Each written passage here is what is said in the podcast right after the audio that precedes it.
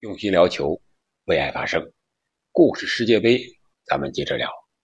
这一九六六年的世界杯终于回到了英格兰。这个时候，世界杯已经举办了八届了。一九六六年七月十一日至七月三十日，第八届世界杯在英格兰举行。这是世界杯首次回到了现在足球的发源地。所以，当国际足联做出这个决定的时候，英国国内的报刊纷纷以“足球回家”为标题，发表了很多社论。这里是喜马拉雅出品的《憨憨聊球》，我是憨憨。但是，英格兰举办世界杯并不是一帆风顺的。首先，从参赛球队，再到当时的雷米特金杯，都出现了很多意外的情况。这还要从六年前说起。一九六零年的时候，当时的国际足联的会员啊，已经达到了一百二十八个，说明战后重建之后，足球发展的速度还是非常快的。那一九六零年的一月底呀，一月三十一日，在瑞士苏黎世就召开了一次国际足联的特别会议，在这次会议上呢，确定了一九六六年的。第八届世界杯在英国举行，在其后呢，鉴于南非实行种族主义，所以说国际足联做出决定，啊，将南非从世界杯中给开除了。因为非洲冠军非得和亚洲和大洋洲的冠军比赛后，才能获得参加最后阶段比赛的资格，所以说非洲足联就建议增加亚洲地区参加决赛的名额，啊，使非洲和亚洲。能够各有一支球队参加决赛，但是这个提议啊被国际足联给否了。这非洲足联一看多没面子呀，又被开除，啊又被否决。所以说，一九六四年七月的时候，非洲足联在开罗也召开了一次会议，决定非洲国家集体抵制第八届世界杯，像什么埃塞俄比亚呀。加纳呀、马里、摩洛哥、塞内加尔、利比亚，呃等等一些国家全部退出了比赛。那一九六六年英格兰世界杯的报名球队，也就是说最后打预选赛的，一共是七十一个呃国家和地区的代表队，比上一届呢是增加了十五个。那这次预选赛的时间呀特别长，是从一九六四年五月到一九六五年十二月。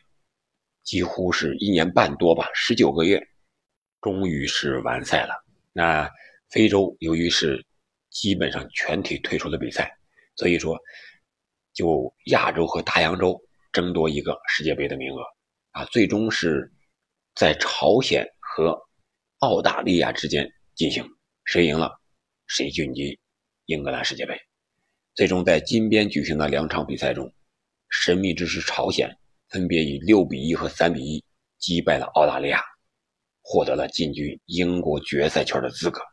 啊，最终这十六支球队呢是比利时、联邦德国、法国、瑞士，还有一个葡萄牙是新进的，匈牙利、苏联、西班牙、意大利、乌拉圭、智利、阿根廷、墨西哥、朝鲜，再加上英格兰和巴西，这是一共十六支球队进军了。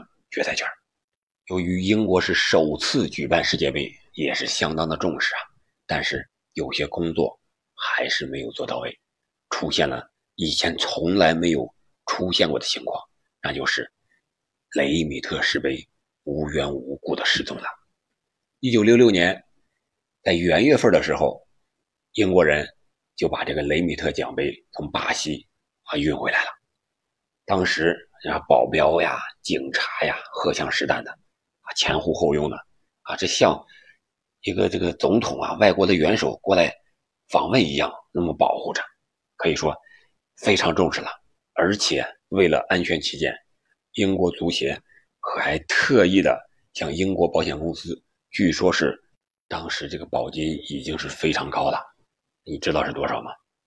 据说是达到了三万英镑。啊，已经是非常高的一个巨额保金了。三月二十日的时候，当时英国伦敦啊举办了一个据说是全国邮票大展啊，这么一个邮展。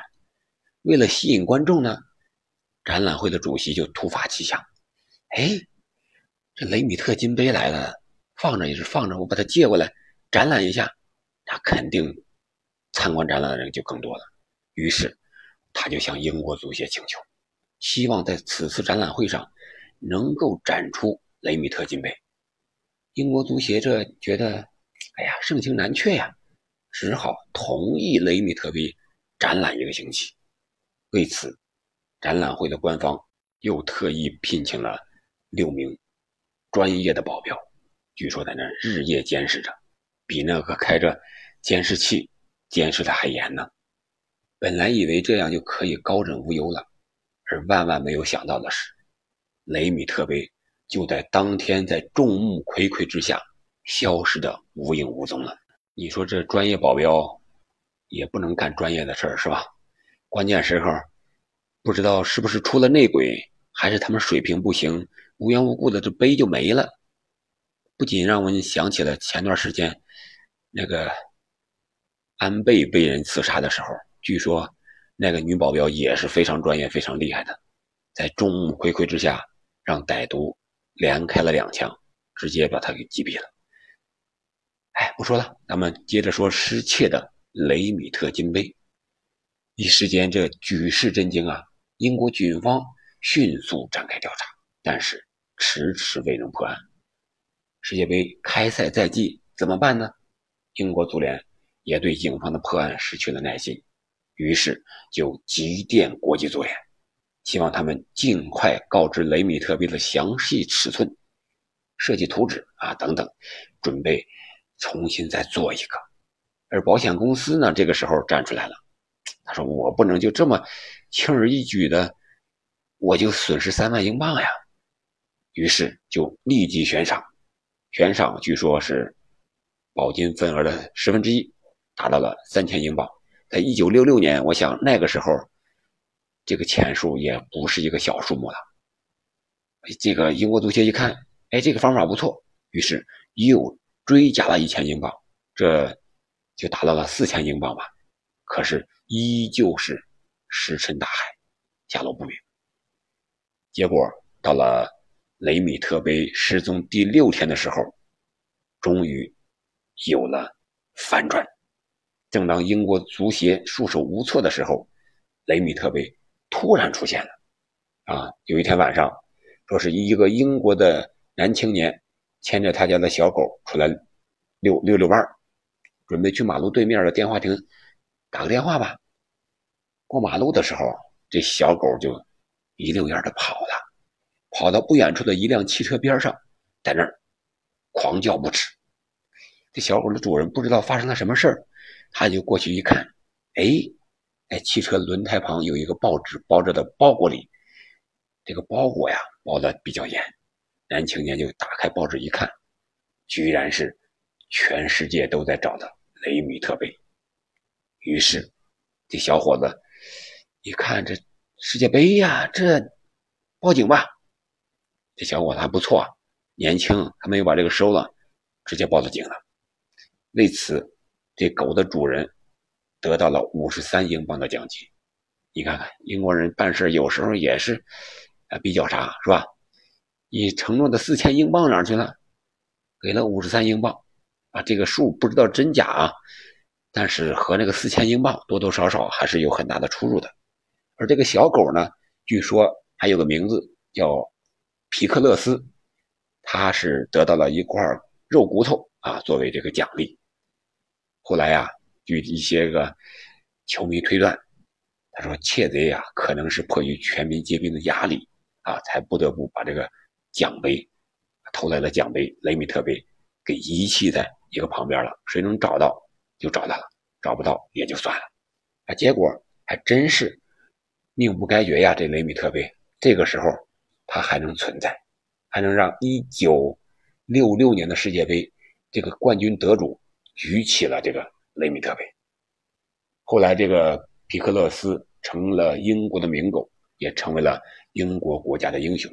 据说后来还参演了电视电影，但是遗憾的是，这个窃贼至今。仍然是逍遥法外。那说到雷米特杯失踪，不止这一次，在二战的时候，那会儿意大利人给他保护起来了，放在床底下了。前期节目我们都说过了，那个我觉得不叫失踪，是为了保护。那这是第一次失踪，一九六六年在英国。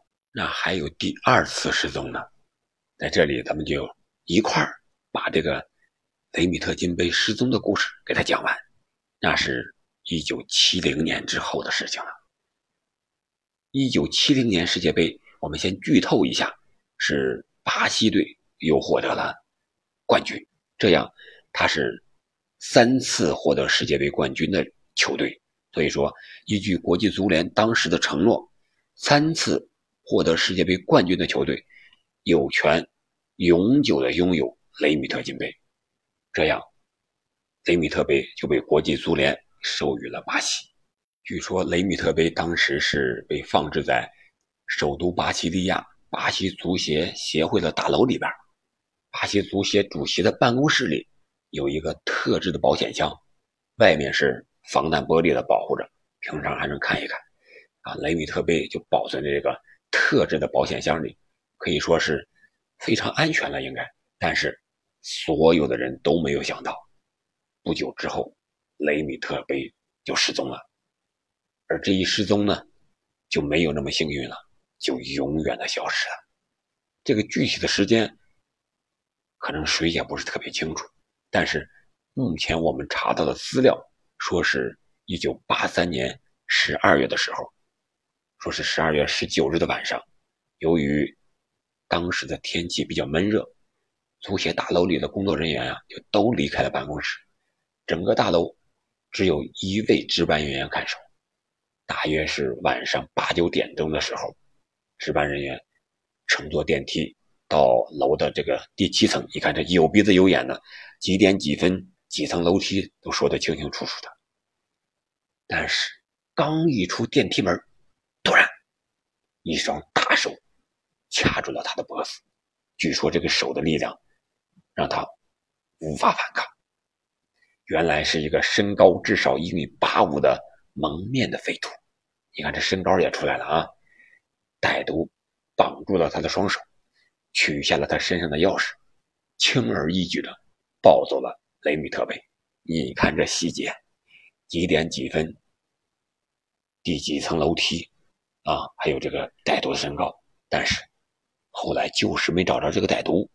这事儿一传出去之后，这全世界的球迷就不干了，怒气冲天呀，纷纷的指责巴西足协以疏于防范并且玩忽职守，将金杯给弄丢了。而巴西球迷呢，甚至在足协办公楼前进行聚集啊，集体进行抗议。毕竟这个金杯是几代球员们奋力拼搏换取来的呀，努力换取来的荣誉，就这样不明不白的让他们给弄丢了，肯定是非常生气的。就连球王贝利也愤怒的发表了声明，他说：“在我认为，奖杯丢失事件的主要罪人并不是小偷，而是巴西足协的当权者。”再后来，巴西足协还专门找到人，按照之前的样式。做了一个金杯的复制品，但是在专家鉴定以后，认为这个复制品跟原来的金杯还是有所不同的。直到现在，巴西的警方也依然没有破案，因此，不少人也认为这雷米特杯呀，其实很有可能已经被歹徒融化卖钱了。就这样，这雷米特杯就不明不白的在地球上消失了，而代替他的呢，是。后来的大力神杯，我们都知道，这个代替他的过程，呃，是很正常的。因为一九七零年国际足联承诺啊，已经把这个雷米特杯给了巴西，然后就在一九七四年的时候重新设计了大力神杯。而这个时候呢，国际足联也学聪明了，决定之后不再永远将世界杯留给世界杯的得主，无论你是三连冠、五连冠。你几次夺得世界杯冠军，都是国际足联的世界杯，而不是你一个国家的。关于大力神杯的故事，我们随后再讲。本期我们就聊到这儿吧，下期我们聊一聊英格兰是如何夺冠的。好了，感谢您的收听和陪伴，我们下期再见。